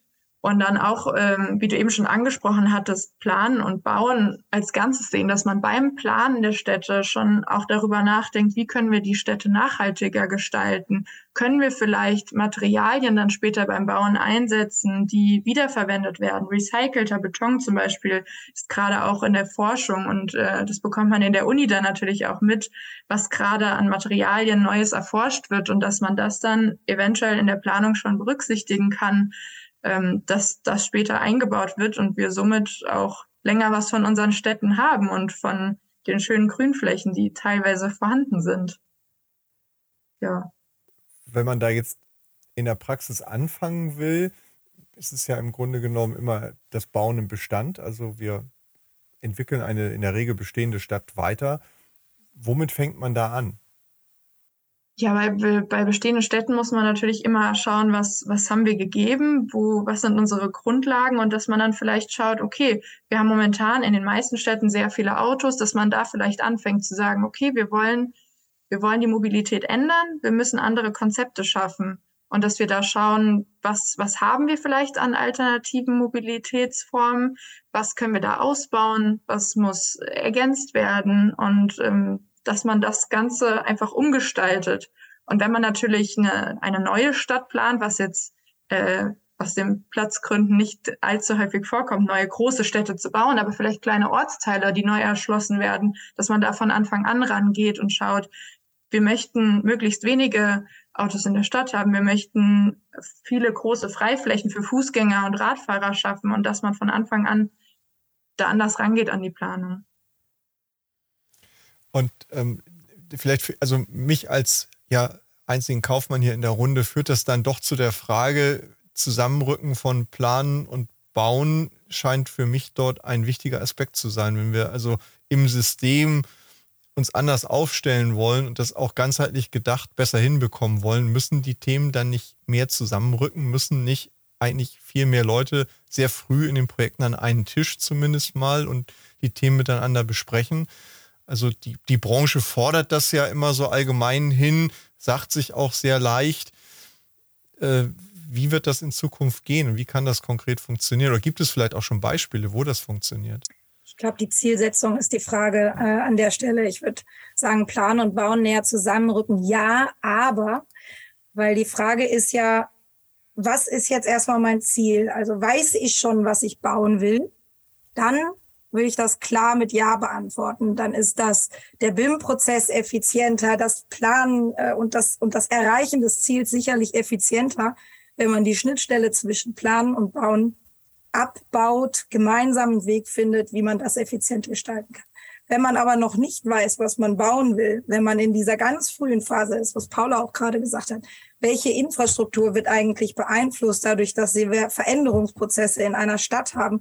Welche Beteiligten habe ich? Ich habe ja so viele Interessen in einer Stadt oder in, um ein Bauwerk herum, bis ich einmal weiß, was die richtige, sag ich mal, Trasse einer U-Bahn ist. Wer soll die überhaupt nutzen? Welche Bereiche sollen erschlossen werden? Wer wird dabei betroffen beim Bau und wie kann ich das möglichst reduzieren? In all diesen Fragen, die erstmal den, den Auftraggeber auch ähm, beschäftigen, bevor er weiß, was er bauen will, glaube ich, ist auch eine Unabhängigkeit wichtig. Und da ist, würde ich sagen, klar, auch der Fokus bei uns Planern und auch der Auftrag oder auch die, die Verantwortung, was du eben sagtest, Christian, bei uns äh, Planern, dass wir dort die Städte und die Auftraggeber auch entsprechend beraten, einen optimalen Lösungsansatz zu finden, der eben in diesem komplexen Konstrukt mit den vielen Beteiligten funktioniert und technisch umsetzbar ist. Und dann in der Konkretisierung dieser technischen Umsetzbarkeit und wirklich auch Diskussion, wo sind da Schwierigkeiten, da die enge Schnittstelle und auch vertrauensvolle Zusammenarbeit, will ich mal sagen, mit den Baufirmen weiter forcieren. Ich glaube, das ist jetzt in meinem Kopf mal so die Idealvorstellung. Ich glaube, bei, mhm. bei kleineren Projekten kann man das ja durchaus weiter so durchziehen. Aber wenn, wenn die, je größer die Projekte werden, desto mehr Abhängigkeiten habe ich auch einfach. Und wir, wir bewegen uns ja immer mehr in einer gebauten Umwelt mit immer mehr Randbedingungen. Und wenn ich da nicht gemeinsam am Projektziel arbeite, dann habe ich ja auch immer mehr, rutsche ich ja auch immer mehr in diese Befindlichkeiten hinein, weil dann die Gefahr oder das Risiko, dass man einfach die eine oder andere Stelle wirklich mal vergisst oder äh, vielleicht äh, nicht so wahrnimmt, wie sie die eine, die Baufirma dann hinterher wahrnimmt, die ist natürlich auch da, reell. Und äh, deshalb finde ich es auch unglaublich wichtig, den Kontakt zu den Baufirmen zu halten. Ähm, aber genau da würde ich auch die Planung machen, äh, die, die, die, die, die Trennung machen im, im Beratungsprozess zu Beginn. Ja, da würde ich das ganz klar noch nicht nehmen, um eben da auch das, das Unbefangene auch da von, von, der, von der eigentlichen Lösung äh, zu haben und äh, die, die Beratungsleistung auch so zu, zu äh, auszuführen oder möglichst unabhängig ausführen zu können. Wenn ich vielleicht nochmal an das, an das Beispiel nochmal anknüpfen darf, äh, jetzt ich baue ein, ein, ein, ein Familienhaus oder ein, ein nehmen wir mal ein Mehrfamilienhaus. Und jetzt kommt da noch die Nachhaltigkeit dazu. Was muss ich denn jetzt eigentlich erfüllen? Ja, oder was kann ich auch erfüllen? Jetzt habe ich da einen übermotivierten äh, Bauherr, der sagt, ich möchte jetzt 25 Wohnungen alle mit separaten Anschluss für ein E-Fahrzeug, weil ich will ja nur noch E-Fahrzeuge, ich will ja keine äh, Verbrenner mehr haben. Dann kommt dann irgendwann äh, der Stromversorger und sagt, ja, aber du kriegst hier nur drei. Für mehr, mehr Strom gibt es nicht. Also, also das ist so ein bisschen, bisschen auch das, wo in diesem Spannungsfeld Spannungsfeld, in dem wir uns bewegen und wo man wirklich schauen muss, was ist, was ist überhaupt lösbar, was ist machbar und wo ist das das, das, der, der Mittelweg im Moment, damit man einfach von, von dem, was, was, was, was, was, was ist das, was halt maximal möglich ist, äh, was ist das, was eigentlich de, dieser Wunsch ist hinterher und was ist das, was, was ursprünglich eigentlich äh, äh, unsere äh, Planungsaufgabe war, ohne jetzt diese ganzen neuen Prozesse. Ich glaube, das ist eine, eine enorme Herausforderung, da eben auch einen guten Weg mhm. zu finden. Ich glaube, da kann man ja auch eigentlich relativ einfach so die Parallele zum privaten Häuslebauer ziehen. Also wenn einer ein komplexes, etwas ausgefallenes Haus haben will, dann braucht er sicherlich einen Architekten. Ja? Und er muss auch sicherlich da, und da ist wieder dieser Schwerpunkt Beratung. Ne? Letzt, gefühlt, wenn man mit Architekten spricht, geht die meiste Zeit ja dabei drauf, den Bauherrn zu beraten und nicht am Ende die technische Lösung dann in der CAD zu entwickeln. Und wenn aber einer nur sein Bad neu fließen will, dann wird er wahrscheinlich nicht den Architekten anrufen, damit der Architekt die, den Fliesenspiegel plant und dann der Fliesenleger das dann als Ausführungsplanung bekommt und der das dann verlegt, dann ruft man direkt denjenigen macht und der macht quasi äh, so Planung on the job. Ja? Und das kann man vielleicht auch so ein bisschen äh, leicht runterbrechen, dass je komplexer die Bauaufgabe ist, je mehr Beratungsintensität sie hat, desto mehr muss ich natürlich auch nochmal Vorarbeit vorm eigentlichen ersten Spatenstich leisten. Und für mich der, der, der letzte Satz war eigentlich der wichtigste. Du hast mit einem leichten Grinsen, das sieht man jetzt im Podcast nicht gesagt, die vertrauensvolle Zusammenarbeit Ich finde ganz, ganz wichtig und alle erfolgreichen Ingenieurbüros, die ich kenne, aber auch alle erfolgreichen Baufirmen, die ich kenne, haben mittlerweile abgelegt von das sind die da in der Planung und das sind die da auf der Baustelle zu reden, weil die einen können nicht ohne die anderen. Und dass man nicht immer das Gefühl hat, sag ich mal, sobald die Baufirma die Abrechnung reingibt, die wollen mich damit eh nur über den Tisch ziehen. Und im anderen, äh, wenn irgendwie eine, eine, Schlussrechnungsprüfung kommt, ja, der will die eh nur äh, künstlich reduzieren. Also, dass man im Prinzip immer davon ausgeht, der will mir was. Und ich glaube, das ist ein Gedankengut, der funktioniert auf keiner Seite, weder auf der Ausführung noch auf der Planungsseite. Genauso gut, wenn ihr in die andere Richtung, Richtung Projektentwicklung, da könntet ihr auch denken, ja, der Projektentwickler will ja auch nur seinen, seinen Kuchen größer werden lassen und uns den. Also ich glaube, wer so denkt, der fährt maximal kurzfristig erfolgreich. Und ich glaube, dass das einige schon begriffen haben, manche aber leider noch nicht. Die reden immer noch von die da in der Planung, die da in der Ausführung. Und äh, derjenige, der das Geld gibt, ist dann immer noch der, der böse Auftraggeber möchte nochmal ein, ein, also mir geht jetzt nochmal ein Punkt durch den Kopf. Wir haben vorhin davon gesprochen, ihr habt das gesagt, wir sind zwar viele Mitarbeiter an vielen Standorten, aber wir sind ein Team. Ja, also wir, wir gehören zusammen, wir sind so eine, so eine Einheit und äh, es zieht sich ja eigentlich gedanklich wie so ein Faden, roter Faden durch. Wenn ich, wenn ich erfolgreich sein möchte in der Zukunft, in der Branche, in, dann muss ich es hinbekommen, nicht nur im Unternehmen als ein Team zu agieren, um gemeinschaftlich Verantwortung zu übernehmen und gemeinschaftlich Wissen auch ähm, in, in Leistung umzuwandeln, sondern ich muss auch das hinbekommen zwischen verschiedenen Akteuren im Bauprozess. Also ob es die Beratung oder nachher die Ausführung ist. Ich glaube, dass diese Fähigkeit als in, als, als Team gemeinschaftlich so ein komplexes Vorhaben zu bewältigen, in Zukunft wirklich einer der entscheidenden Erfolgsfaktoren sein wird. Und ähm, da schließt sich für mich dann nochmal der Kreis auch wieder zur jüngeren Generation, die ja gerne im Team arbeitet und weniger vielleicht als Einzelkämpfer unterwegs ist als früher. Martin hat das so schön gesagt, ne? früher wollte dann einer sagen, ich habe das gebaut, ich habe das gemacht. Wenn schiefgegangen ist, hat man dann vielleicht auch gesagt, ich habe das gemacht, aber nicht so laut. Aber es war halt einer, der, der die Lorbeeren eingefahren hat. Und heute ist es eher, wir haben das äh, gemacht. Und ich könnte mir vorstellen, dass das doch auch für, für alle, die sich fragen, ist denn Schüsslerplan zum Beispiel ein interessanter Arbeitgeber für mich? Ist die Baubranche überhaupt eine spannende Branche für mich? Auch nochmal ein Aspekt sein kann, zu sagen, wenn ich gerne im Team arbeite, wenn ich mich da gerne flexibel und, und zukunftsorientiert einbringen möchte, dann kann das eine unheimlich spannende ähm, unheimlich spannendes Betätigungsfeld sein, weil genau all das wird dort gefordert sein, um die Themen der Zukunft dann auch zu lösen. Ist das so, wenn ich jetzt mich, mich frage, ob ich bei euch die nächsten 20 Jahre arbeiten könnte, dass, dass mich diese Zukunft da erwartet? Paula, wie, wie wird das sein, wenn du mal meine Chefin bist? Ja, also ich finde, das ist eigentlich alles richtig, was du eben gesagt hast. Die, die Teamarbeit, ähm, ist, ist super wichtig, vor allem in den Projekten. Das projektübergreifende Arbeiten ähm, äh, ist bei uns super groß. Jeder muss mit jedem zusammenarbeiten und es, es gibt auch mal Sachen, wo man vielleicht alleine eher eher klarkommt oder diese Aufgaben alleine erledigen muss, kann, wie man möchte. Ähm, aber an sich ist bei uns Teamarbeit sehr wichtig und wird auch gelebt. Also es ist nicht nur, nicht nur, dass das versprochen wird, sondern es wird wirklich umgesetzt und es kommt, so wie wir das mitbekommen, auch gut an. Ich würde gerne, weil wir das eigentlich mittlerweile fast zur Tradition haben werden lassen in den Podcast-Folgen, äh, unser, unser Schlussklang äh, quasi, dieses Wünsch dir was. Also wenn wir mit unseren Gesprächspartnerinnen und Gesprächspartnern sprechen, fragen wir, was sind so deine zwei, drei Wünsche für euer Thema, eure Firma oder überhaupt für die, für die Bauwelt an sich? Jetzt, glaube ich, würde ich einfach machen, dass jeder einen Wunsch weil wir sind ja zu, mit, mit drei Gästen heute. Wenn du dir eine Sache wünschen dürftest, so für die nächsten Jahre, was wäre das? Fangen wir mal mit Christina vielleicht an. Ähm, ja, danke. Äh, die wenigste Zeit zu überlegen. Nein, äh, ich würde, ich würde ähm, mir wünschen, dass dieses Schwarz-Weiß-Denken aufhört. Viele sagen immer, ja, es muss so sein, Plan und Bauen gehören zusammen oder Plan und Bauen gehören auseinander. Wir müssen uns mehr auf das Projekt fokussieren, mehr auf die eigentliche Aufgabe, das Ziel, was wir haben, äh, was, wie auch immer das Ziel definiert ist und viel individueller denken dürfen oder denken einfach grundsätzlich. Und wenn ich dann immer höre, ja, das muss so sein oder das muss so sein, ja, das mag vielleicht für dieses eine Projekt zutreffen, aber für ein anderes Projekt ist es wieder völlig falsch. Und ich glaube, da müssen wir alle ein Stück weit flexibler werden. Ina. Ich kann meinen Slogan von eben nur wiederholen. Mut zur Entscheidung und Bürokratie abbauen.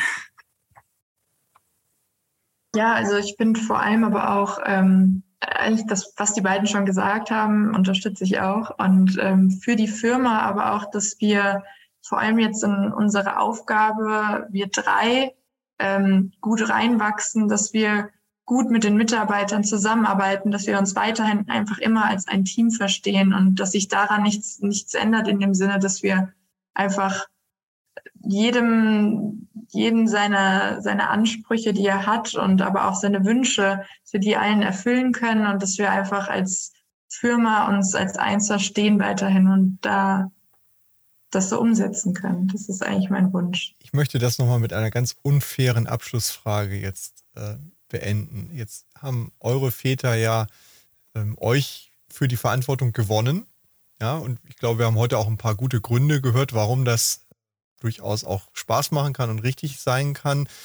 Äh, unfair ist die Frage deshalb, weil ich euch jetzt frage, wenn, wenn ihr oder ihr habt Kinder oder ihr werdet Kinder haben oder so, wie werdet ihr die denn mal in 20, 30 Jahren dafür begeistern, vielleicht äh, zu sagen, ja, Schüsslerplan, das wäre doch was für mich, das möchte ich gerne weitermachen? Also, das müssen wir gar nicht. Wir müssen nicht also, begeistern. Das haben unsere nee. Väter auch nicht. Genau. Nee, also ich würde sagen, jeder macht das, was er, was er will. Und wenn das zufällig passt, dann passt das. Wenn nicht, dann haben wir vielleicht ein kleines äh, Fragezeichen auf der Stirn.